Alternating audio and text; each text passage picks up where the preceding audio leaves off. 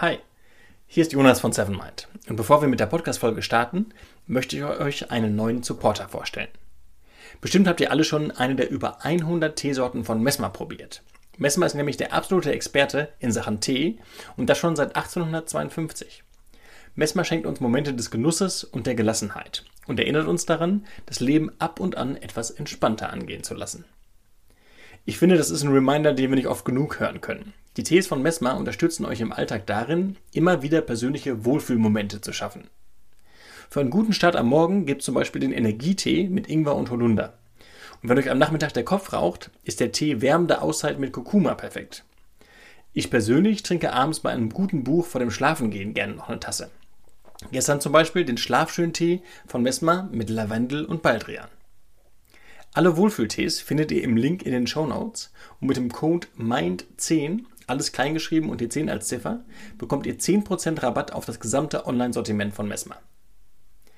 Wollt ihr euch kurz noch eine Tasse Tee machen, bevor der Podcast startet? Dann einfach auf die Pause-Taste drücken. Wir warten auf euch. Viel Spaß mit der heutigen Folge. And uh, that's been my focus for the last 20 years or so. Once I had that realization that you know that's the only way to to sort of get to the end whenever the end happens and not have those regrets is to make sure that you did the life that you wanted to, to do you you had the experiences you wanted to have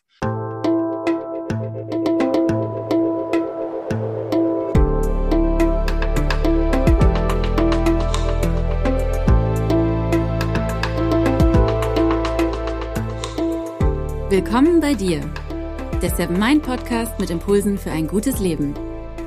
Für alle, die mehr Achtsamkeit und Gelassenheit in ihren Alltag bringen möchten. Hi und herzlich willkommen im Seven Mind Podcast. Mein Name ist René Träder und das ist eine ganz besondere Folge. Es ist nämlich eine Interviewfolge. Zu Gast ist der Autor John Strzelecki, der inzwischen viele Bücher geschrieben hat und ganz besonders berühmt ist für seinen Bestseller Das Café am Rande der Welt. Und deshalb switche ich jetzt einfach mal auch ins Englische. Welcome, John Strzelecki. Great to have you on the show. Time is gold of our life, I think. Therefore, thank you for giving us a bit of your time, of your gold. Thank you so much. Great to be here. Great to see you. And uh, next time we'll uh, do the interview in person, but today we're going to do it remote. So better than uh, better than not being able to do it. So thanks for having me on the show. How are you today, and where are you now? I'm doing good, thanks. I'm in my home state. I live in Florida in the United States, and uh, so yeah, hanging out in the home area. This is a podcast about mindfulness. What means mindfulness for you? Uh, you know, the first thing that comes to my mind when you say that is being aware, that that conscious awareness. And uh, I often think about life in the way that we are the participant in the experience. And if we allow ourselves to be, we are both the observer and the participant at the same time. And that's really mindfulness to be aware of the way that I'm thinking and be aware of the way that I'm acting and interplaying with the universe and with the world around me. Do you have a special mindfulness routine, maybe a morning routine or an evening setup? I do. I have something that I adopted about, I would say, four years ago or so, where I use a mantra. And so I, I identified five things that I really want in my life. Uh, either attributes that I want to be demonstrating, uh, it could be things that I want to bring into my life, to have in my life. And so when I wake up first thing in the morning and I realize I'm awake, then I immediately default to my mantra and I go through each of them five times. So the first one five times, the second one five times, and I go through them in order. And then at night, right before I go to bed, I put my head on the pillow and I'll do the same thing. Interestingly, at night, when I do it, it it enables me to fall deeply to sleep. And so, very rarely do I get through all five of each of the five before I'm already out. Uh, and so, it's a great way to go to bed. And it's also a great way to start my day so that the things I most want, the kind of life that I want to be living, is very top of mind for me. Is this a special sentence? Uh, it is. I came up with five sentences. And so, as an example, uh, this is one that I often share with people uh, if you want it to be an adventure in life, one of your mantra items might be I'm an active and avid adventurer. And so you would repeat that five times in a row, and then you'd move on to your second one. I'm a loving and caring person. Like what? And you say them as if it is already true. And so even if you're not yet an adventurer, but you want to be, you say it in the present tense as if it was already true. When did you started with the mantra? I think I started about four years ago. I don't remember exactly uh, what the date was. I can tell you that I started because I would be at a stoplight or in the grocery store anytime I had downtime, and I would notice that my mind would wander. And for whatever reason, it would tend to wander to things from my past that did not go well. And so here I'd be sitting at the stoplight, waiting for the two minutes or whatever. And I'd be thinking about a conversation from 20 years ago. And I'd be replaying the conversation in my head and I'd be perfecting my side of the conversation, you know. Uh, and at some point, I realized that is so ridiculously stupid because I, there's no way I'm going to go back in time and have that conversation again. and so it's just a complete waste of time. And so I thought to myself, well, what would be a better use of my time? And so I came up with this, I, I implemented this idea of the mantra. And it took me about three months because I, I, w- I would find that I would, the mantra would be top of mind, but I would start saying it at the stoplight, but then my mind would drift again and I'd have to bring it back. And at the start, I literally would be halfway through the first mantra item and my mind would drift. But at the end of the three months, the minute I pulled up to the stop sign, my mind would default to the mantra. So it became a positive habit as opposed to just a behavior that was unsupportive. I think these inner dialogues everybody knows, and also the feeling when you start with a mantra, but you don't believe yourself. You hear mm -hmm. your mm-hmm. words, but you think, mm, no, that's not true. Um, how was it for you? The things that are on my my personal mantra list. I mean, at this point in my life, I've arrived at a place where I do believe that it is possible for me to be and experience anything that I want to be and experience that is not who I was for the first 30 years of my life. I struggled with insecurities, I struggled with self confidence. So back then, it would have been harder for me to believe it necessarily out of the gate. Um, at this point, it was very easy for me to believe it because I have experienced enough of life that I know it is possible to do those things. There, there definitely is. If someone was to start this practice, my suggestion would be fake it until you make it. If you, if you don't feel that level of confidence, using the adventure one. So I'm an active and avid adventurer. That if you don't feel like you're a, a real adventurous person yet, say it with conviction anyway. And over time, what's interesting is I think this is the equivalent of sending out a homing beacon to the universe, where if you're saying, I'm an active and avid adventurer, then you're going to notice adventure magazines and you're going to you're going to notice adventurous people and get into conversations with them you'll notice opportunities for you to be adventurous. Someone will say, Do you want to go on a bike ride to this cool park that you've never been to before? If you define yourself as a passive and weak person, then when someone says, Do you want to go on this amazing bike ride and see these incredible national parks? You'd say, Well, that's not who I am. But if you say to yourself, I'm an active and avid adventurer, and someone invites you to do something like that, you're more likely to say, Okay, I'll give it a shot. And then once you've done a few of those, well, then you have the background to support the belief system. And so fake it until you make it, and then allow yourself to have the experiences until you actually are it. Mm-hmm. Mm-hmm. Thanks for the explanation. When we discuss about mindfulness, a very big discussion in the mindfulness bubble is when does self care and self love become selfish. Is mindfulness making us more selfish? What is your perspective? Uh, you know, I get asked that question pretty often because I, I teach something called the Big Five for Life from my, my book called The Big Five for Life. And the idea of that is what are the five things that you most want to do, see, or experience in your lifetime before you die? And then aligning your time, your energy, your resources towards those five things. And so some very often people will ask me, is that selfish? I can tell you that in my experience, very rarely does someone have on their big five for life list only things that have to do with them. And so inevitably someone's got on there that they want to be a great parent or a great spouse or a great friend. And so by default, those things have to do with other people. So I would say that's part of the answer of, of why it's not selfish. And I would also say that, you know, very often I get asked the question of someone will say to me, I, I want to do something significant. I want to do something big. I want to change the world. You know, John, how do I change the world in a positive way? And I gave that a lot, a lot of thought, Renee. And, and the answer that I've come to is the best way that you can make a positive difference in the world, the best way that you can change the world in a positive way is to be authentic. Because when you are authentic, it enables other people to see that it's okay to be authentic. And so if your dream is to open an ice cream shop and someone says, well, that seems kind of selfish. Why should you be the one who gets to open your ice cream shop? But when someone sees how happy you are, then their dream might be to be a heart surgeon or to be an accountant or to be a great parent. By default, they're going to look at you demonstrating that it's possible to live the life you want and it gives them courage to do that too and therefore it's it's not selfish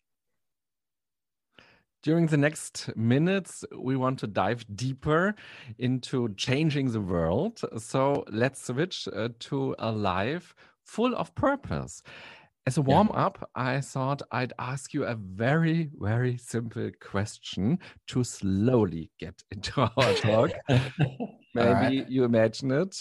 What do you think is the meaning of life? Awesome question that I have been reflecting on for about as long as I've been on the planet, actually. I don't know why, really? but even when I was, yeah, even when I was a little kid, I I was very conscious that life seemed to be a little weird and that I saw most adults would wake up and go to their job and they didn't like their job. And then they would come back home and they would uh, demonstrate their frustration with their job on their family. So they would either yell at their family or they would be upset at their family. And uh, the, even school, I remember going to school and thinking, wow, this seems like an awful lot of time to be spending here. Uh, I'm pretty sure I could miss about half the days and still get equal the education. And so I just, even as a young kid, was aware that isn't there what what's the meaning of this? What is the point of all this? And uh, so I've thought about it a lot. I do believe that it is a bit of a rabbit hole, in that if you say, I think the goal of life is to, the meaning of life is to get as many minutes as possible being spent in the ways that I want to be spending them. So that could be, I want to be doing something that brings me joy. It could be doing something that I want to be there in a compassionate fashion for others, because it's not always just about happy and just about joy. Um, you know, if, if you, have a friend and they lose someone, someone passes away, in those moments that you're with them, it's not just joyful, but it's still beautiful, powerful, important moments in life. And so, okay, so that's it. We want to spend as many pos- as many minutes as possible being the kind of person that we want to be, doing the things that we want to do. Okay, why? All right. Well, let's say that every time we demonstrate compassion, every time we demonstrate ingenuity and creativity, that we add to the collective consciousness of the universe. Okay, why? Well, let's say every time we add to the consciousness of the universe, it instantly becomes accessible to everyone else in the universe. And so every time you come up with a very beautiful and creative thought, that if I close my eyes and meditate, I can access that thought of yours. It's like a collective database of knowledge. Okay, why? Why why does the universe need us to be building this database of knowledge this creativity? And so it's interesting the the, the question never quite gets answered um, but i do believe that's part of it. I believe that we are here to to add our genius in whatever way we are genius whether it's being a great parent being a great baker being an incredible entrepreneur being a helping soul in terms of the radio show we are here to add our genius to the world and I do believe that once we add it, it is universally accessible. And the only thing I haven't quite figured out yet is why that matters in the context of such a grand and giant universe. Sometimes it's important to change something when you want to feel more purpose. And also, your books are about changing lives. What do you currently want to change in your life? So I would be happy to answer that question, but I have to ask the same question you just asked me back to you. So what do you think is the meaning of life? Ah, okay. I think uh, life has no meaning, and it's my duty to find a meaning for my life. And um, that's the hard part because there is no one who comes to me and says, Rene, this is um, this is a sense, this is a meaning. Um, you can answer the question biological or evolutionary. Uh, yeah, but I think I have to find something that is that is so strong that I want to wake up in the morning and stand up in the morning and do everything. Yeah. Yeah. Do you think that there is purpose between behind existence and so it's not just random but that there's actually a bigger game going on than just the human experience? it's a big questions. Um, maybe, and maybe sometimes I think I'm a little boy in a um, in a matchbox, and um, some aliens um, looks and um, have fun with my life and say, ah, okay, looks the little boy in the matchbox. Was he what he is doing now? Uh, how stupid! Or mm, now he have a good idea. yeah, yeah. No, I hear you. It's I think it's fascinating that we live our lives. And as you said, it's very easy to look up at the sky on a beautiful dark night and to look at all the stars up there and to realize that what we see on that night is literally 0.00000005% of what is in our known galaxy, let alone what is outside of our galaxy. And in the midst of that, it's very easy to see life as completely meaningless because we're such a small speck of existence in this moment in time, let alone the entire timeline of billions of years of the planet. But I think I, I believe in the same thing that you said, which is the minute you make your life meaningful by doing something that has meaning to you, then your life is not meaningless. It can't be the minute you start doing something meaningful. It, it just shifts. And that is one of the great opportunities and challenges for each of us as human beings is to realize that that's the choice we're going to make. We, we will either just go through the system and live out our 28,900 days and die at the end and probably have regrets, or we can allow ourselves to be courageous and say, where I am today does not need to be where I end up tomorrow.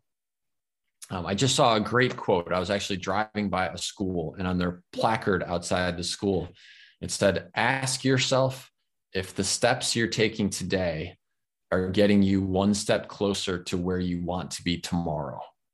And I thought, wow, that is just beautiful, especially for kids. And uh, so I think that's the question for all of us is are we are we allowing ourselves to build that confidence that we can add value? Are we allowing ourselves to take steps in the direction we want our life to go? And if we do that, then by default, we give our life meaning. I like it very much when you say allow it. It's uh, very strong, I think. Yeah. Yeah. I think I do believe that the system is designed for us to succeed. That said, I do believe the system is designed for us to be challenged. I think if it was without challenge, then there'd be very little personal growth. And not that I enjoy day after day of challenges, but I do recognize that when I do an easy task, I don't feel as good as when I actually accomplish something that required more effort on my part, either mental effort or physical effort. I'm a kayaker. And so if I kayak across a very smooth lake that's only 90 meters long, I don't feel like I've really done much. But when I kayak across something that is, you know, four kilometers and there's some pretty good chop on the water and I make it all the way across, now I feel like I've really pushed myself a bit. And I think that's a pretty good analogy for life. And is there anything you want to change in your life now? I'm always looking for ways to improve my experience here. Uh, I tend to be very much in my head. So I live in that duality. I am both the participant in my life as well as the observer of my thoughts. And so I am amazed at what is possible if we can master mind over matter. And so while I think I've progressed a lot from who I was when I was younger, even younger by the definition of in my 30s, I fully realize that there is an infinite way to go. And uh, so, yeah, I, I try and, for example, I met someone one time who was a clinical hypnotist. He was uh, he, he was an anesthesiologist. So for people who could not do surgery with anesthesia using an injection or using gas, he would use hypnosis as a way to get them ready for a surgery. And his very first patient ever was a woman who had a C section to have her, her baby delivered. And she had no anesthesia ingested hypnosis. And she had no pain during the entire procedure. And she healed up faster than most patients heal from, from a C section. So, okay. I mean, think about that. You, that was just purely using the power of the mind to manifest and control your pain management and control your healing powers. Like that's pretty amazing when you think about it. And so that's something that I look forward to getting better and better at over time. And I think often it takes pain or it needs pain to change something in our life or even to change our whole life. So, if you want, let's go back. What was the pain that made you, for the first time, think about life in a deep way and really change something? Yeah, awesome question. I I like I said, I think even from a very young age, I was in a little bit of pain of seeing the world around me and feeling like something was wrong with the system and that I didn't quite fit the system mold. Um, so, you know, there's a beautiful Buddhist quote: "Dissatisfaction is the first step to enlightenment." And uh, there's another related quote, which is dissatisfaction is the belief that this moment should be different than it is. And so I think I was living both of those quotes in my reality from a very young age and trying to find what is the better path. And I just, you know, there wasn't as much access to information. There was no podcast back then. Uh, there weren't blogs back then. Uh, there was no YouTube back then. So if you were going to find information, it was either going to be you had a mentor who was kind enough to share wisdom with you, or you got something out of a book. And uh, I didn't really have a mentor, and I wasn't savvy enough back then. And I don't think there was very much self development book formulas or, or, formats back then. I mean, I suppose there was some, but I don't think there was nearly as much content out there in the self development space as there is now. And so I just kind of struggled along and struggled along until I was in my I would say late 20s, early 30s. And I was looking at the people that were 10 years older than me in my career. And I thought to myself, if I keep doing what I'm doing, I'm going to be him 10 years from now. And that looked really bad. Like I didn't, I, I just thought I will be miserable if that's me 10 years from now. And so that was the big catalyst to go do something different. Mm-hmm. I know you have a heart issue. It's against all odds to have this heart yeah. And want to be a pilot at the same time. And suddenly right. you are affected. You wanted to be a pilot and you started the traineeship, but then a doctor find the heart problem by accident. What yeah. can you say to people who are also affected by uh, a stroke of fate and as a result it's no longer possible to do what they want to do yeah i don't want to minimize anyone else's medical experience through my own. So i'll answer the question uh, because I, I, I want 100% want to share my experience. Uh, and i do believe it's true for me.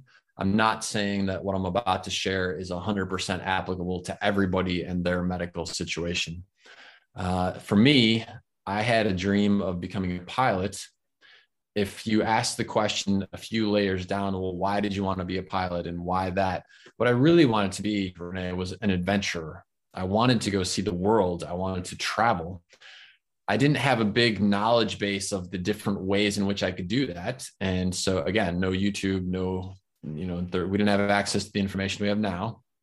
So the only career I knew where you got a lot of time off and you got a, a, good salary and you got free airline tickets was to be a pilot. And so that seemed like a pretty good choice out of the different options that I was aware of. And so I did. I invest. I had been working since I was 12 years old. I invested my life savings. I worked all the way through university, two jobs. Uh, I went as far as you need to go. I did all of my flight training, everything. And uh, then I found out afterwards when I interviewed with a major airline that I had this heart condition that, again, it's one out of every 100,000 people, and it doesn't impact your life at all unless you want to be a pilot or an astronaut. So your odds are better of winning the lottery probably twice than of having this condition and wanting to be a pilot or an astronaut. But what I realized, and that was a horrible year after that, when I found out I could not fulfill that dream. I had invested everything, every single penny that I'd ever earned in my life, I invested in that dream and it was gone. And I didn't get the money back. It wasn't like, you know, they told me you can't do this, and here's the here's a I'm going to give you all that money back that you invested. It was like, no, you're just out. And so I felt like I had been royally screwed over by the universe, by the system, by everything. But what I realize now as I look back is had I have been that, had I have been a pilot, I wouldn't be an author. I wouldn't be the guy that I am now and I really like what I do now. I love what I do now. I I live a life where I get to do exactly what fulfills me. I think back then the idea that I could actually make a positive contribution in the lives of others was completely a foreign concept. I didn't have I didn't have the confidence for that. I didn't have the belief in myself for that. And now on a very very regular basis daily basis we get amazing beautiful emails and letters and instagram messages from people who say you know thank you for doing what you do. This book has changed my life. This book is the reason that i'm still alive.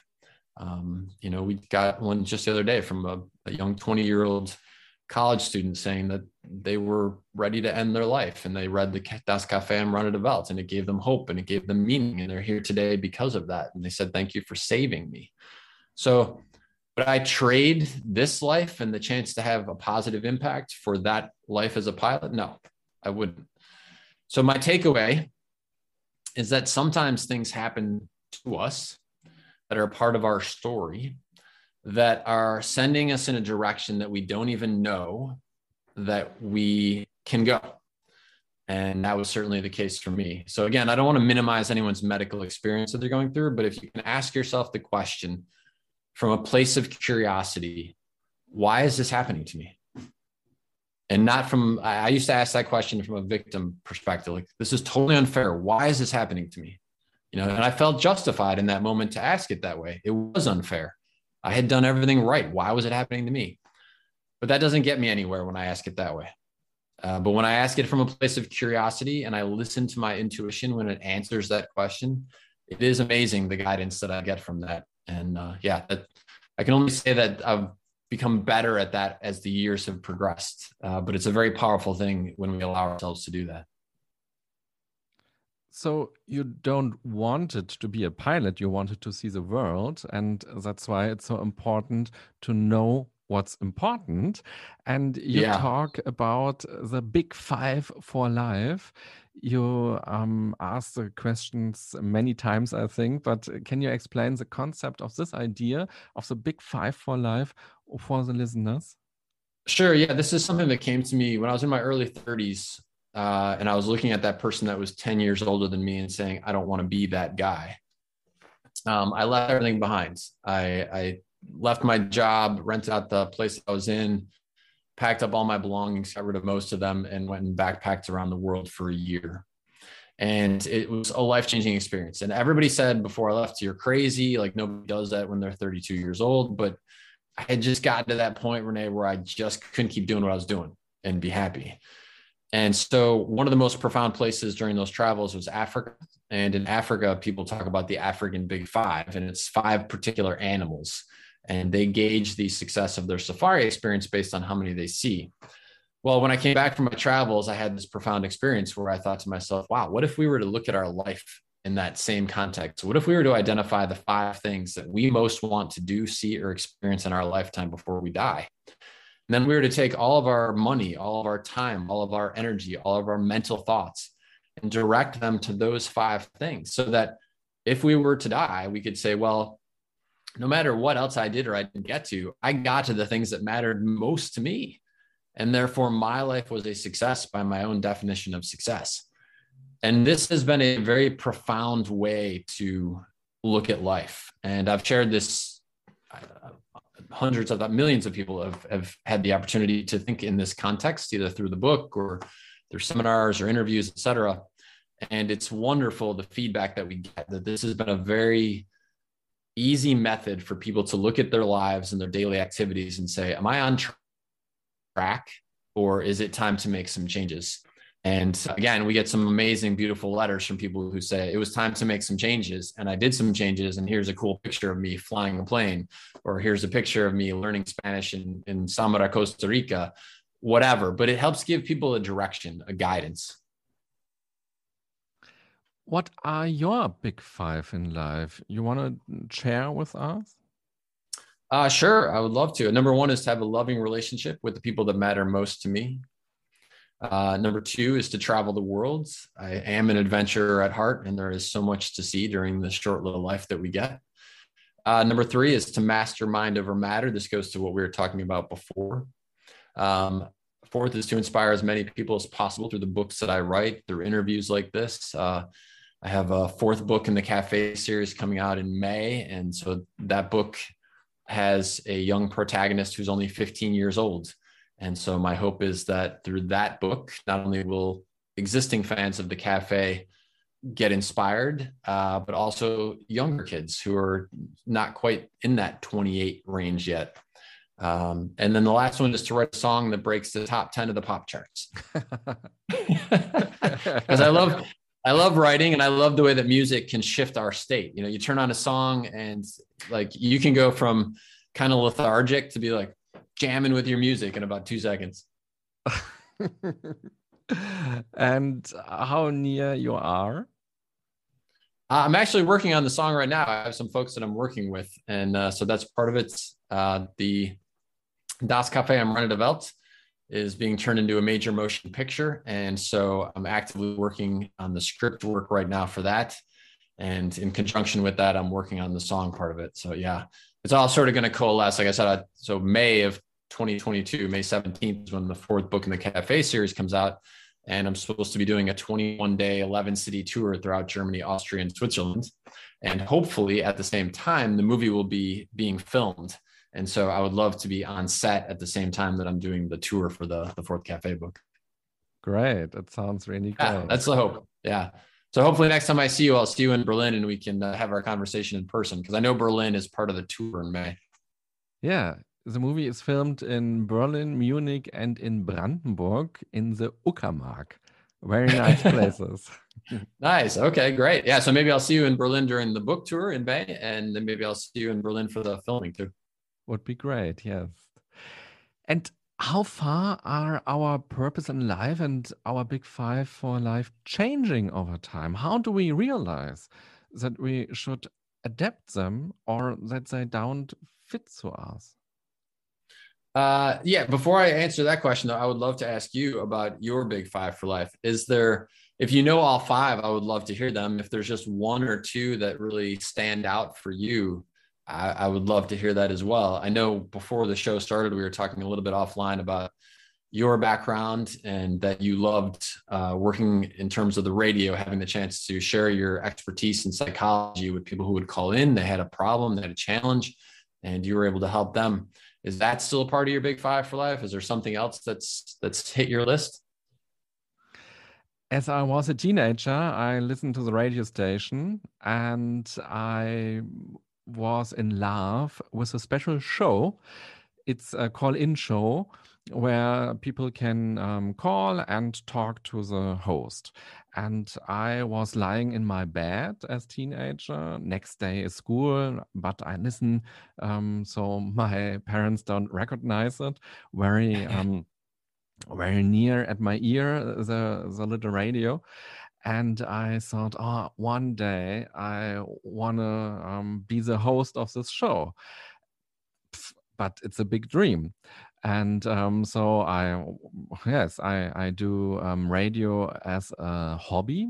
So I do it in my uh, free time but not for work and it's a, a little um, everybody can do radio station um, when i do uh, my school but um, after it, I worked on my dream and I um, asked several um, radio stations, can I work for you and can I um, get some experiences and um, do so? And I, I worked much years, uh, very a lot of years in in different radio stations, and um, I never was the host of this show, and I quit my radio job and said.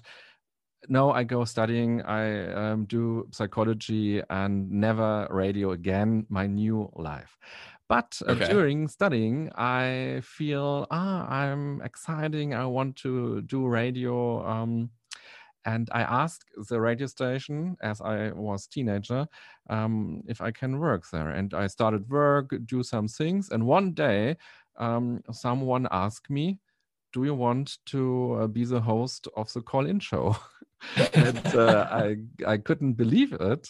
And um, yes, I, I was the, the host, and um, it is it was in the evening um, from uh, ten to midnight, and I drove home, and I thought no i i'm a dream. It's it's it's not happen that i am the host. And i done it for some years. And this was a very big um big goal in my life.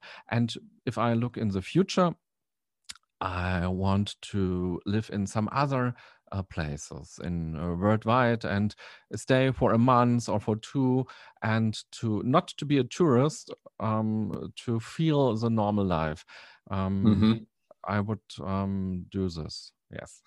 Any particular countries that you want to live in? I like France and uh, Nice. It's a very nice city. I I never was in the USA, and and, and the dream is uh, to drive with a car through the USA and uh, feel the freedom, see the mountains and um, the culture. Yes, that's awesome. That's awesome. Well, what I love about your story is there's so many great takeaways from that story. One of them that is the most strong for me is about putting yourself in the position that you want to be. And so, whether like I've heard many times people who wanted to be stand up comedians, they would get a job at the place where there was stand up.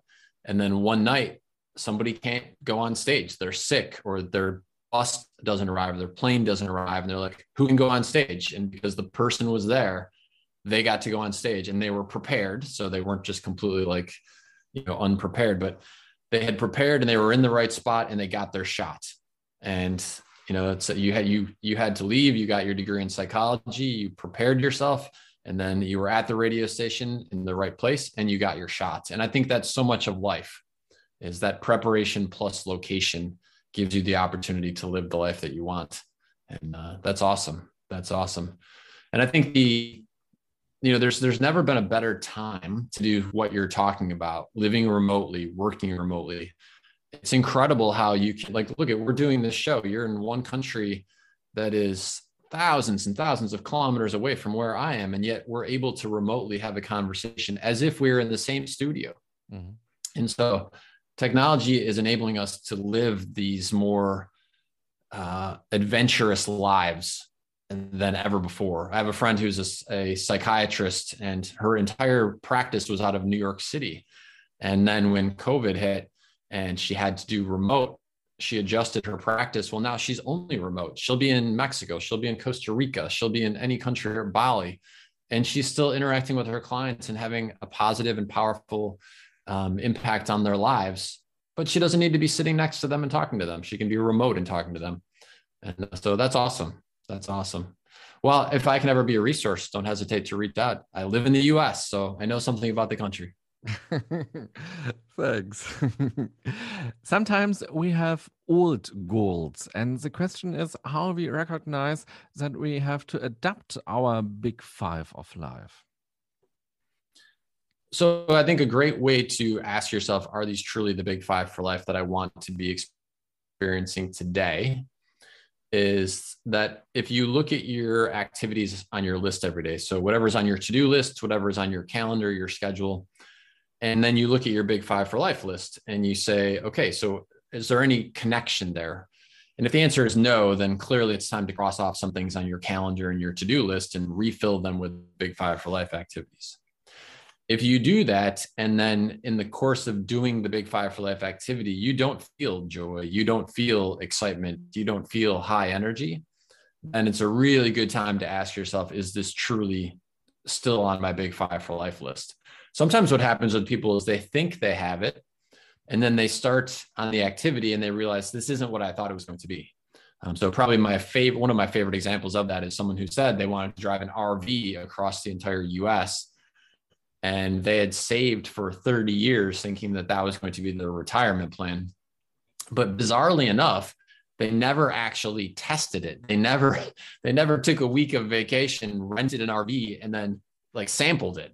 And so then when they turned 65 they they, they bought an rv and were on the road for about a week and were like oh my god we don't like this at all. We miss being in a hotel. We miss you know maid service and so a big takeaway from that story is sample early what you think are your big five for life because you may discover that it's better than you ever imagined. That will give you even more motivation. Or you more you may discover it's actually not what I thought it was going to be, and therefore I'm going to pick something else for my big five for life. Mm-hmm. Your books have been published in more than 40 countries. Which cultural differences did you find uh, when it comes to finding our purpose in life or the big five for life do you see difference? It's pretty amazing really. The yeah so it's in 43 languages right now and that's probably 70 countries because some of the languages are in multiple countries. And you're right when you think of the vastly different cultures across different countries it's pretty amazing that those three questions in Das Cafe I'm running about, right? Why am I here? Why are you here? Do you fear death? Are you fulfilled? That they they translate across all of these different cultures and languages. And I think the reason is because that we are hardwired with the awareness that this is a pretty unique and special experience, this human life. And whether we grow up in Bangkok, Thailand, or whether we grow up in Munich, Germany, or in Orlando, Florida, it's it's hardwired into us that this is a special experience and that we should take advantage of that and live it in a special way. And again, for some person, that might be I want to be an amazing parent. For somebody else, that might be I want to do something entrepreneurial. For somebody else, it might be I want to be an adventurer. Everybody's answer is going to be different. But I think we're hardwired with that awareness. And then it's up to us to find the courage to say, well, what does that mean for me? And to identify the life that you want to live. And one very easy technique for that is to look out at the world and say, well, who's living my dream life? What are they doing? You did that beautifully, right? You you were listening to that radio as a young boy, and you said, "I'd love to do that someday." Um, for myself, I remember walking through this museum and seeing these baskets and these masks and these shields from Africa and saying to myself, I want to see that someday. I, I, I don't want to just see it in a museum. I want to be where that is someday. And so allowing ourselves to have a broad enough field of vision that we can identify what gets our blood pumping, what gets us excited, and then have the courage to say, I'm capable of doing that. And again, you look at the world around you, you say, who's living my dream life? And what were the steps they took to live that life, that's an incredible jump start to get you moving in the direction that you want your life to go. Much power. Yeah. Yeah. Better than asking ourselves the question, well, how do I do that? How do I do that? How do I do that? Right? That that is a very energy draining experience. Much more powerful is saying who's already doing it and what was their path. Mm-hmm. The story behind your book is interesting. You were on a road trip and um, you sat on a plane and thought, hmm, I would now like to explain the meaning of life to someone. well, we all know such situations, I'm sure. What I particularly like about the story behind your book, you published it yourself without a publisher. Would you like to tell us how it was the first idea for the book and what was the writing like and how did you publish it? Yeah, so I came back from this experience of backpacking around the world a very different man. Uh, I looked at the world differently. I looked at my place in the world differently. And uh, I had a very good connection with my intuition. One of the wonderful things about traveling to countries that you don't speak the language, you don't know the customs, is that you learn to trust your intuition because that's often all you have is your intuition in those moments. And so when I came back from this trip, something in my intuition said, sit down and start typing. And I didn't really know why I was getting that message. I didn't know what it would mean. I wasn't a writer. Uh, but uh, something said, sit down and start typing. And so I did. And this went on for 21 days. It was very much flowing from out here through here, through my fingertips onto the pages. And at the end of the 21 days, it felt like it had flowed uh, through me and onto the pages. And so I printed it out. I put it on a bookshelf. I let it sit for about a week. And when I went back to it and read it, what is in there, what was in there, is almost identical to what is in Das Kaffee am Rande Welt. Uh, so it was a very much stream of conscious experience where I felt I was being called to do something that even I didn't know why I was being called to do it and uh, that launched it all from there to be honest with you. I i did at the time I, had a background as an entrepreneur. I had a background helping start companies. And so when i looked at the publishing world and i thought oh well if i go sort of the traditional routes of an agent a publisher it would take me up to two years before this this thing that flowed through me onto the pages is ever turned into a book. And so it just seemed faster to do it myself and so I followed the Oprah Winfrey model of Oprah Winfrey owns Oprah Winfrey Magazine and uh, O Magazine. And I thought, well, gosh, Oprah is super, super successful and seems to be very intelligent and is making a positive difference in the world. So why don't I follow that model? You know, very much what I was saying before who's living your dream life? Well, Oprah is really successful and seems to be doing a good job. So I'll follow that model. And so I followed that model. I just hired printers. I hired publishers. I, it was very easy to get the book available and up on Amazon. So over time, I, of course, I've sold the rights to publishers around the world. I have a beautiful and fantastic publisher, DTV, that I work with in Germany, and they do an amazing job. They have a team of, you know, probably 20 people who are involved in my books in some capacity. So over time, that's changed. But at the start, I just, since I didn't know what else I was doing, I decided to try it on my own and follow someone else. And Oprah was my model. And you gave up your job as a consultant to write books, and many articles about you say that you had very much of courage in making this decision. And we talked about my radio uh, studying decision to quit my job in a radio station to go study. And for years, people kept saying to me, Wow, that was so brave.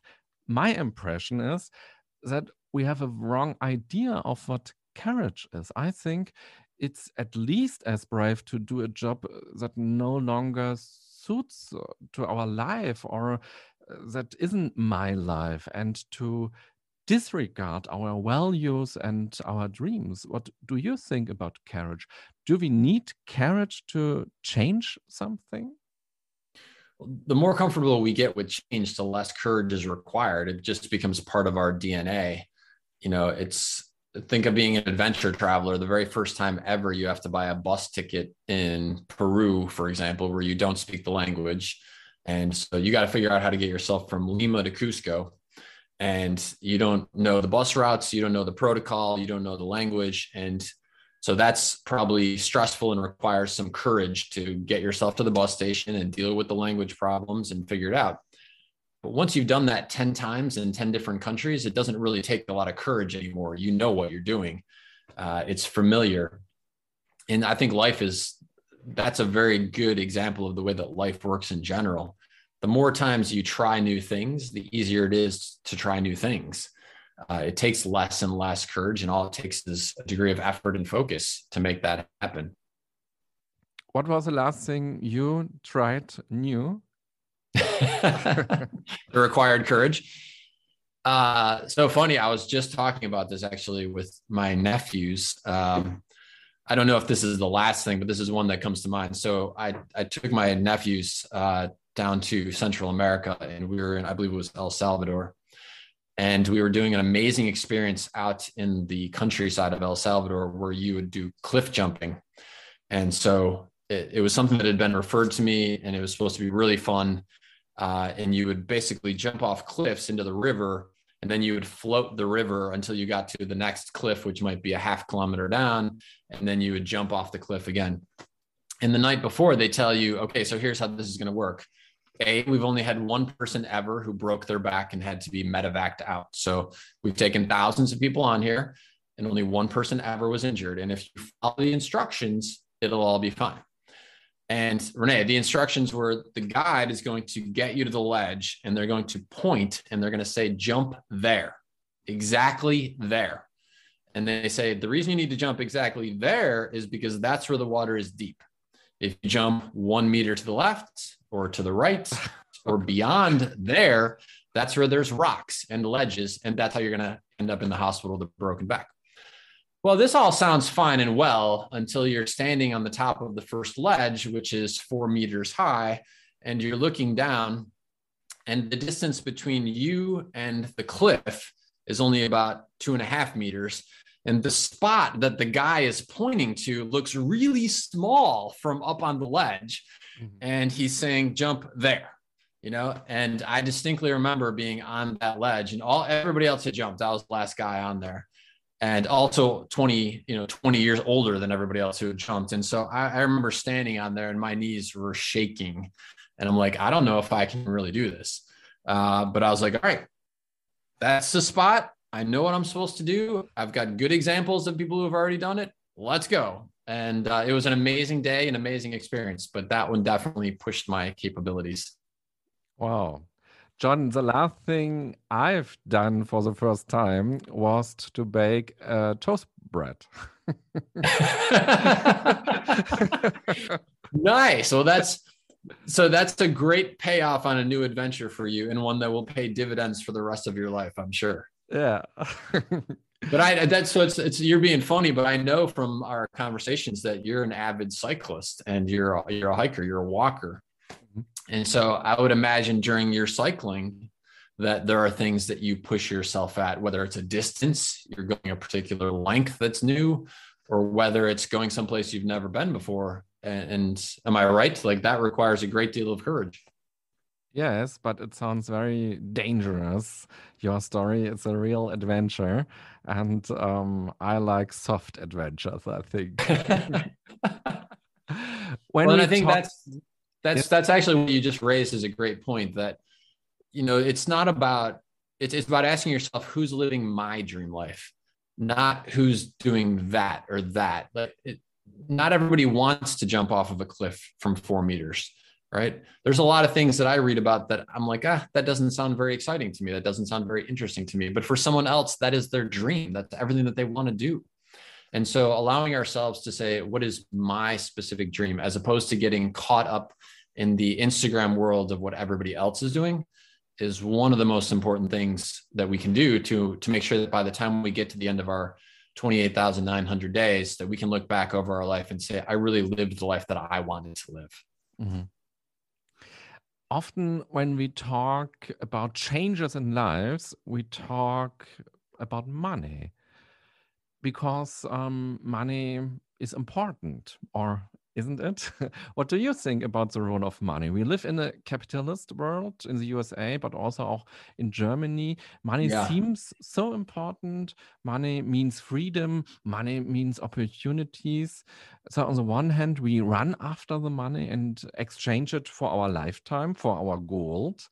And on the other hand, we spend the money on many, many things that we think we need or that we think um, that makes us happy. Talking about yeah. money is very privileged, especially when you have money in a capitalistic world where money is so important. How is it possible to find things for yourself that you find important and that have nothing to do with money? After all, we are always part of a big system with money. Yeah. Yeah, I, I talk quite a bit about this in Das Cafe I'm to Develop because to me, this is one of the great challenges of being alive in a capitalist society that very often what happens is we do things that don't bring us joy, a career. Uh, we fill our minutes in ways that don't necessarily make us content or happy or fulfilled. And in exchange for that, we say, I'm going to reward myself and I'll reward myself with this thing because the thing is going to make me happy. And the reason we think the thing is going to make us happy is because, quite frankly, the advertising is very good at convincing you that the thing is going to make you happy. You know, that car commercial, they show you just like having the time of your life with the top down or driving through the mountains. And man, that man or that woman, they look so happy. They look so handsome. They look so beautiful. They look so content. Clearly, it's the car that's doing that. And so if I get the car, well, then I'll have it, you know?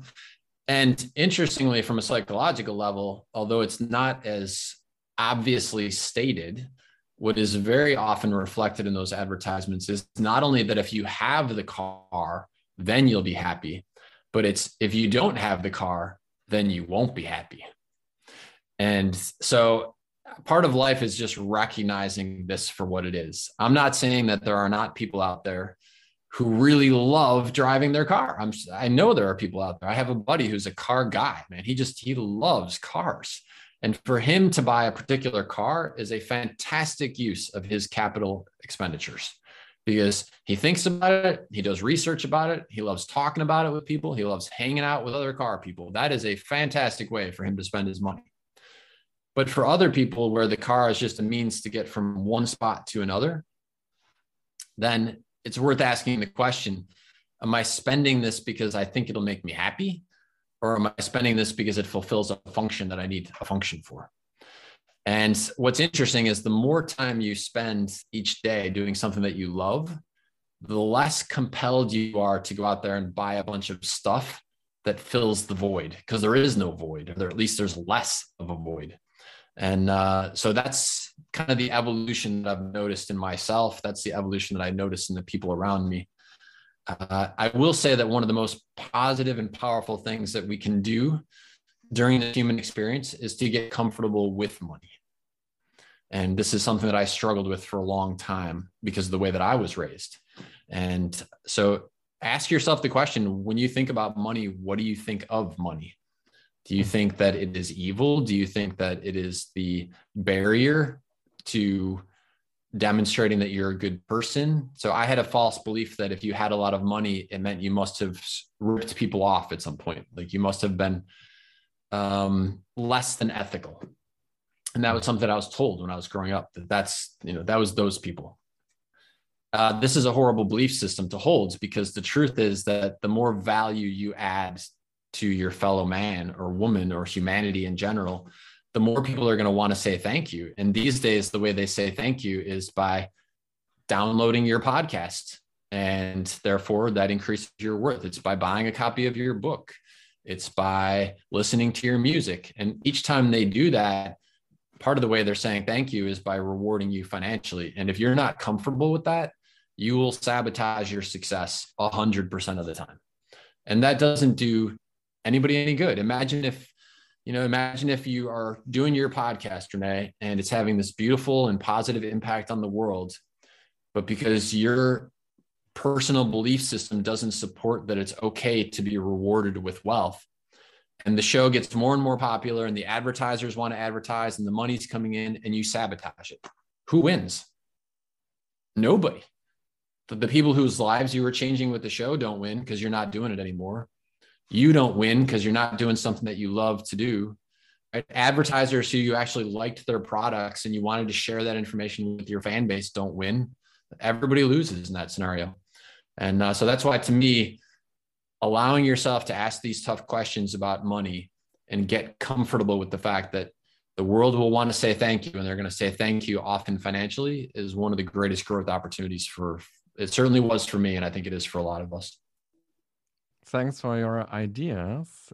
If we talk about money, a lot of people have an inner voice that says, ah, you can't quit your job or you can't do the journey through the world because you have not enough money. It's dangerous if you quit the job now. Maybe you have to live on the street next week. Yeah. So the the money thoughts often are an obstacle for our development. What can yeah. we say to our inner voice that we do it despite the voice? Right. There is this this ongoing fear that exists. It's not just where I live either. It's something that I grew up with, and I don't know why it became part of the cultural fear. It certainly was something that I thought of when I was a kid. And the essence of it is you don't want to be like that guy. And that guy is the homeless person living under a bridge that hasn't bathed in two and a half weeks and has no food. For some reason, that is like the worst fear that is. I don't know if it's something that parents tell their kids, like, you better study in school or you're going to end up like that guy. Or I don't know. I'm not sure where it comes from, but interestingly, it, it's very prevalent in, in the country where I live. I find it to be very prevalent almost everywhere in the world. So maybe it's not just that someone told us, but maybe part of our historical cultural conditioning is like that's the worst thing can happen. You're crazy, you have no food, you haven't bathed, and you have no place to live. Uh, sort of the Maslow hierarchy of needs, right? It's like you're you're at the bottom of the bottom of the Maslow hierarchy of needs pyramid.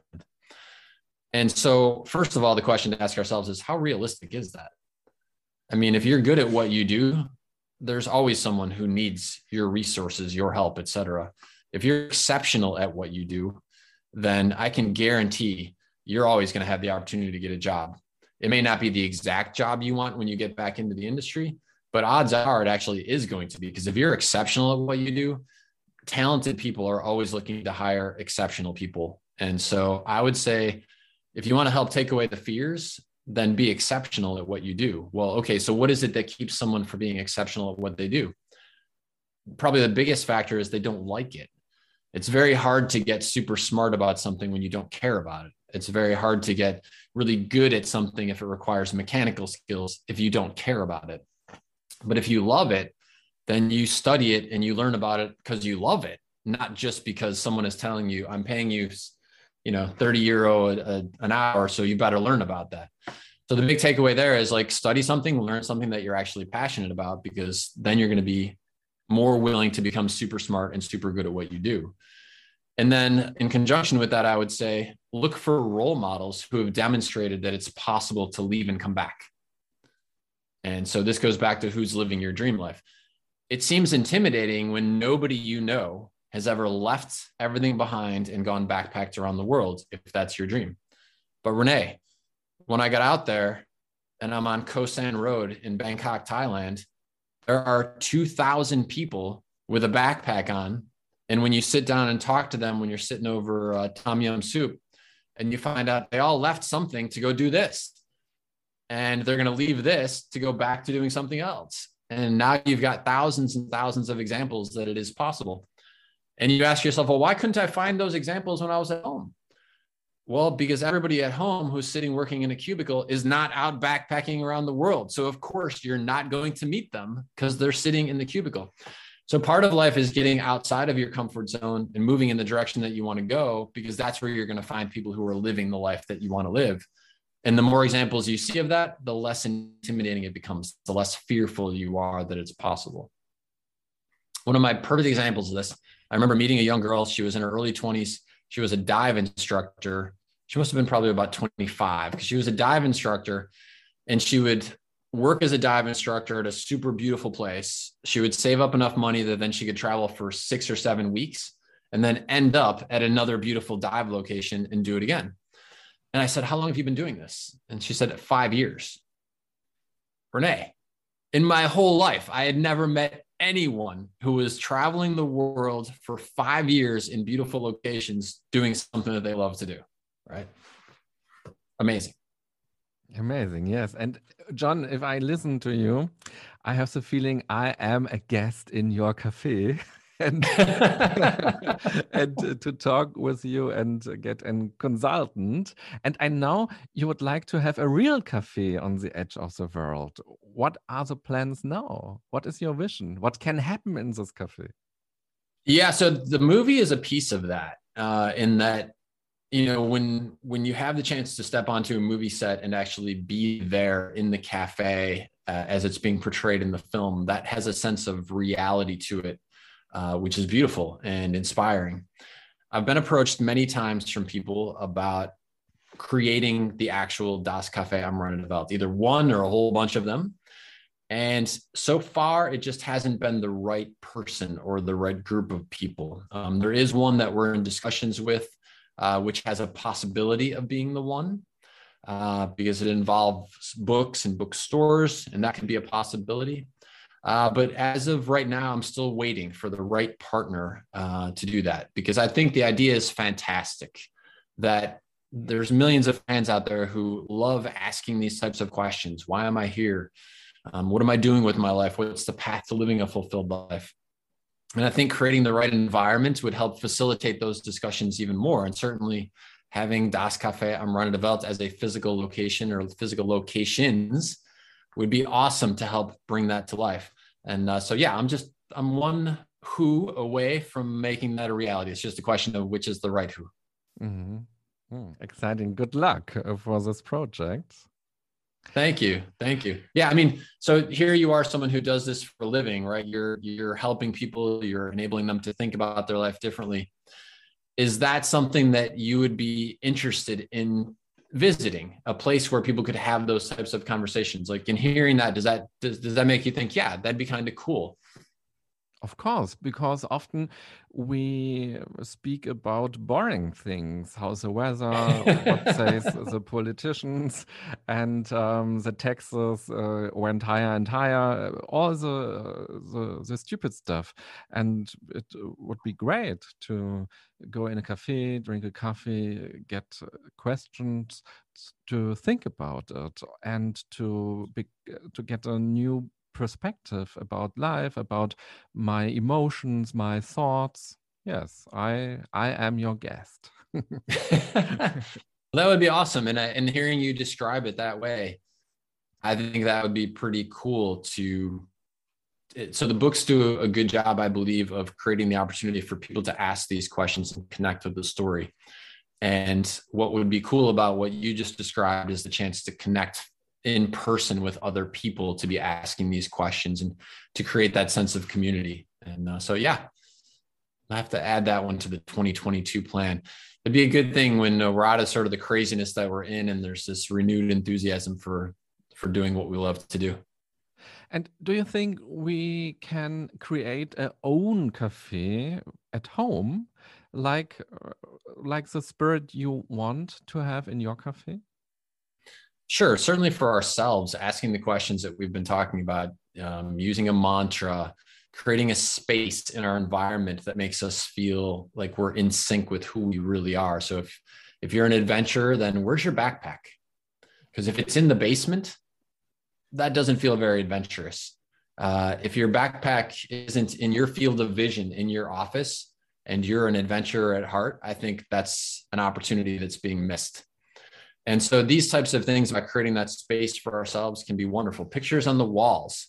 It's amazing how we take pictures and they're on our phone, but then they lose their energy because they're just sitting on that device. Uh, and so printing out your favorite 50, 100 pictures and putting them all up around you, that inspires you. That is what gives you the energy to get out there and get in the next great adventure or do the next thing that you love to do bake the next great bread, right? Imagine if you love baking bread and you had bread pictures all over your walls. That'd be super cool.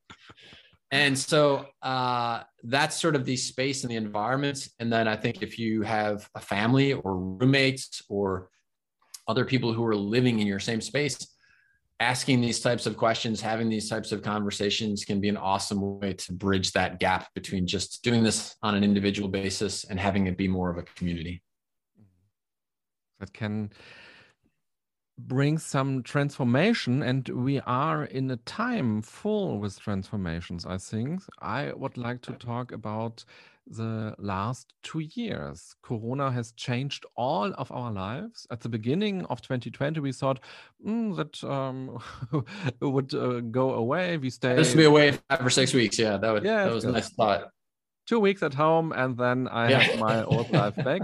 That was right. wrong. Today we know it. It went on from months to months and now two years. Sometimes there was hope, sometimes great frustration. We all have been confronted with, with big fundamental questions in life. Sometimes we were aware of it, but sometimes we just felt it physically as a mental yeah. symptom of the changes around us and in our lives how did you experience the two last years, especially since you are a person who thinks about motivation and you thinks about the good life. What what happened to you and what has changed in you? It's uh, I mean it's I'm I'm very fortunate in that I live in a place that it is warm year round, which is critical to me. And so my environment was at least in sync with the type of environment that makes me happy and makes me feel like I'm in the right spot. So I was very fortunate in that capacity. That said, I am an adventurer. And so being limited and, and restricted is not something that sits well with me and who I like to be and the types of activities that I like to partake in. So I found that I had to do a combination of two things. One is uh, micro and macro. So micro was okay if I can't go to Panama, El Salvador, Australia, these other places that I like to go travel to, then where can I go? And so I would look for adventures within a two hour drive of my house. And I have a kayak, I have a truck. So throw the kayak in the truck and go kayak somewhere that's close by. Um, my daughter and I do adventure days. And so we shifted our focus from indoor activities, which used to be museums and other things that were, you know, sort of in the vein of what can't be done because of COVID to everything outdoors. So it was hiking and biking and kayaking together. And so I just tried to make the most of what I had available in the micro environment. But that said, I think if that's all I would have done, it would have still been very painful. And so part of what I do also is the macro. So do micro, but plan for macro. And the planning for macro was okay, so when the windows open, where am I going? Uh, because I don't want to be here when those windows of opportunity open. And that worked out well because there were these windows of opportunities, like you said, where things got better. And so when things got better, I was on an airplane and I was heading off to these adventures that I wanted to have and it was a good thing that I was ready for that because no, literally, I think it was less than 20 days after I came back, the window closed again. And it was like, okay, these destinations that you were just at are now not accessible anymore.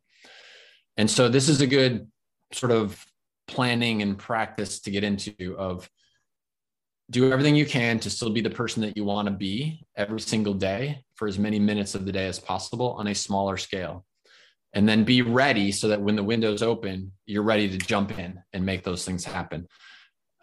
I, I certainly hope, Renee. Like I said, May 17th, I'm supposed to be in Hamburg, Germany, uh, the launch of a 21 day, 11 city media tour to talk about the fourth book in the Cafe series. I am really expecting that that is going to be the case because I can't wait to see fans again. I can't wait to interact with people again.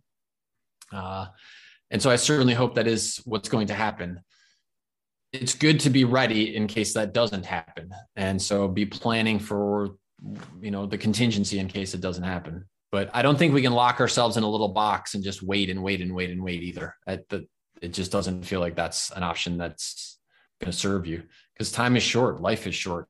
You can't just wait around forever nobody knows how will be the next two years. We never know it, but now yeah. it's um, very interesting. From your point of view, what are the challenges for every person and also for our society now? Certainly, COVID has tested us in a lot of different ways. We talked about being restricted. I think it's also done a good thing in that it has challenged a lot of us to look at our lives and say, so what is it that I didn't like? And I now realize time is short and life is precious and it's not guaranteed that I'm going to get my 28,900. That's an average, which means someone's going to leave this planet before 28,900. Someone is going to get to stay longer. And so understanding and coming to grips with our own mortality, I think has been a good thing and that it can be the kick in the pants we need to get out there and live the life that we want to live. And so I hope that one of the takeaways from this this pandemic is that people have had time to reflect on what is the life that I want to be living.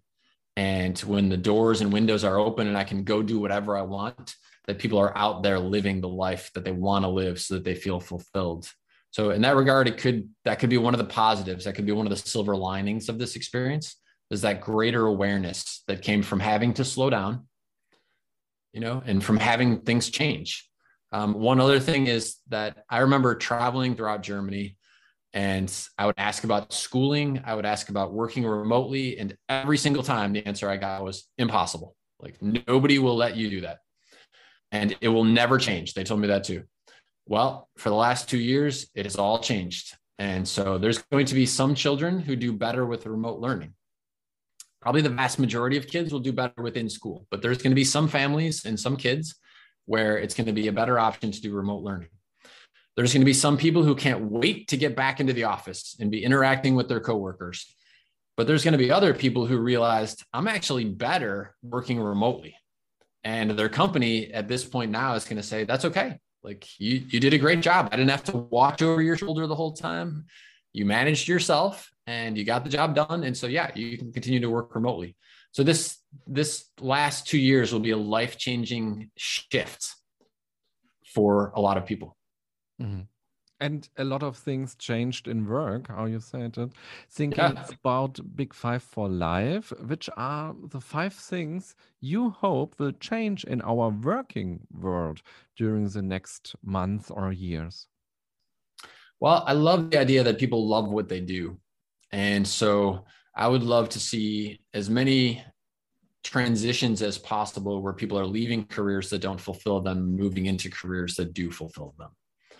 Uh, in conjunction with that, I would say this idea that you're working for a boss who's looking over your shoulder, is not a nice person, treats you poorly, that the pandemic has taught you that that's not okay.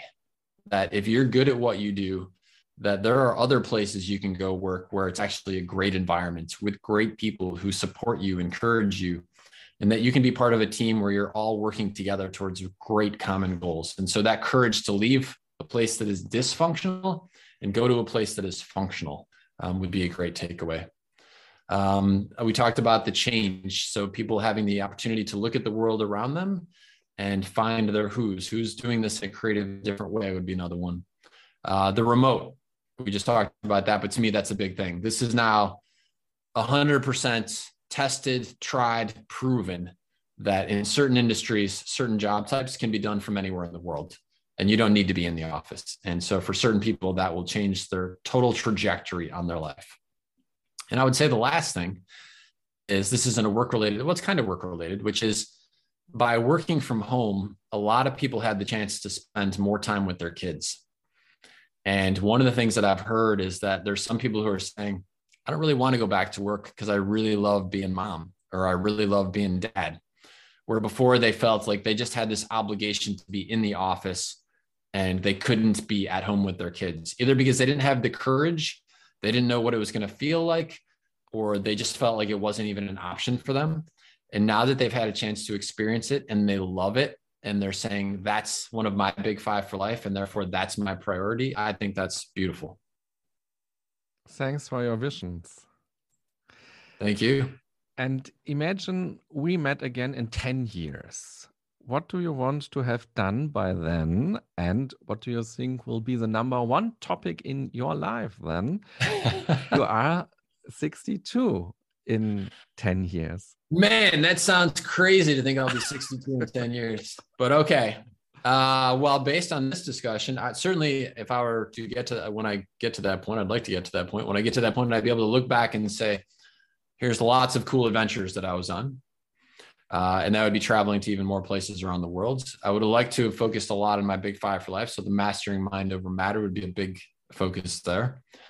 Uh, we talked about the cafe things. Now that you talked about it, it's an even bigger vision in my head. I think that's really cool. I think that would be neat to have found the right partner who can bring the cafes to life on a physical basis to create those opportunities for people to experience that and spend time there and get inspired there. That'd be spectacular. Uh, certainly the movie. So there's four books in the cafe series. Again, the fourth one coming out in May. So maybe 10 years from now, Renee, there'll be all four movies about the cafe. And I think a movie about the big five for life and about Safari des Lebens would be really cool too. So maybe there'll be six movies by then. And uh, yeah, uh, lots of good adventures with lots of fun people and lots of great museum day moments in the process. And as I said, 62, you said, oh my God, that sounds crazy. And I heard that turning 50 suddenly was a challenge for you. That Yeah. surprised me. I would have thought that someone who is concerned with the meaning of life and who is so active in shaping their life would embrace aging. Can you tell us what the struggle was for you and how you know look look at uh, getting older? It's crazy. yeah, I I know it is crazy, but you know, just about the time you think you've got it all figured out in life is about the time you realize that you don't uh, you're changing, the world is changing, the experiences you have as you age and you physically are changing. All of that makes you uh, rethink everything all the time. And so for me, turning 50, it wasn't the it wasn't the number 50 that was the issue. It was the getting older. It was losing my ability to see clearly without reading glasses. It was uh, getting done from a day of playing beach volleyball and feeling the joints in my hands in ways that I have never felt it before. You know, it, it, was all these physical aspects of aging, not being able to jump as high as I used to be able to jump, not being able to run as far, as fast, as long as I used to be able to do those things. It just was hitting me that I will never be 28 again. I, I, I, will never be, I'll never be 16 and falling in love for the first time again. I'll never be 28 and playing in volleyball tournaments four days in a row again. You know, I'll never be a 30 year old backpacking the world with zero responsibilities and just my whole life ahead of me again. For some reason, all of that just hit me super hard. And I couldn't find the answers that I was looking for. And it was, it was impacting me a lot it was only through the experience of writing the third book in the cafe series uh, which that book is all about dealing with these things that i was able to find the answers that i couldn't find anywhere else. And in part it's because there's a character in there max who is in his late 70s and max just tells it like it is man. And he basically says yeah you think it's tough now? Well it's just going to get tougher as you keep getting older. So whether you're unhappy about it or happy about it or think about it or don't think about it, it's still going to be your reality. So you better get out there and live the life that you want right now. Or 10 years from now, 20 years from now, you're going to be looking back and saying, well, I wish I would have. And uh, so, yeah, it, it's the cafe is a beautiful place for me. It's a magical place. I find answers there that I can't seem to find anywhere else. And uh, that was certainly the case with the third book as it related to aging. So in your book is the question Are you afraid of death? I would yeah. like to ask you the question now. Are you afraid of death, of your death? First of all, the question sounds very general or philosophical. But yeah. if you look at it very closely, you can feel that is a very personal question. And maybe you come to different answers at the first time. Yeah, so I, I talk about this in Das Cafe am Rande der Welt in that I think in truth, we don't fear dying. What we fear is getting to the end of our life and realizing that we haven't really lived. And that's actually the great fear that we missed out, that we were given this opportunity, this gift of life, and we didn't do, see, and experience the things that we wanted to do, see, and experience while we were here. We didn't have the conversations. We didn't say the I love yous. We didn't go on the adventures that we wanted to have. That's the great fear. And so, while I certainly would love to stick around for a long time and end up uh, having many, many, many more adventures, I've done my best to structure my life in a way that if it was to end today, that in those last breaths, I would have no regrets. Uh, I've told the people that I care about, I love you as many times as I can. I've gone on the adventures that I can go on and jumped off that cliff and swam those waters and free dived the ocean as many times as I could possibly do it.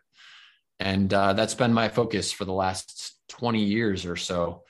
Once I had that realization that, you know, that's the only way to, to sort of get to the end whenever the end happens and not have those regrets is to make sure that you did the life that you wanted to, to do. You, you had the experiences you wanted to have. Um, so again, I hope to stick around for a lot longer, Renee, but if it was to end tomorrow, I could die with no regrets. Thank you very much for all your messages, for your ideas, for your thoughts. Great. I have a one last question. Sure. I have read and watched many of your interviews, And in all the photos and in all the videos, I see you with this hat. What kind of hat is it? And what's the story behind it? It's interesting for me because I love hats and I have many different hats and wear them very often. What is your story? Yeah, so thank you for asking. It's uh, the brand is called a Tilley, and uh, crazy story. I had backpacked around the world, like I said. I came back from that experience and I needed a new hat. I had destroyed the other one that I was wearing. And I walked into an outdoor outfitter store and the guy said, Have you ever tried a Tilley? And I had never even heard of this brand. And so I said, No. And he said, oh, Well, here's here it is. And he tries it on. It fits really good.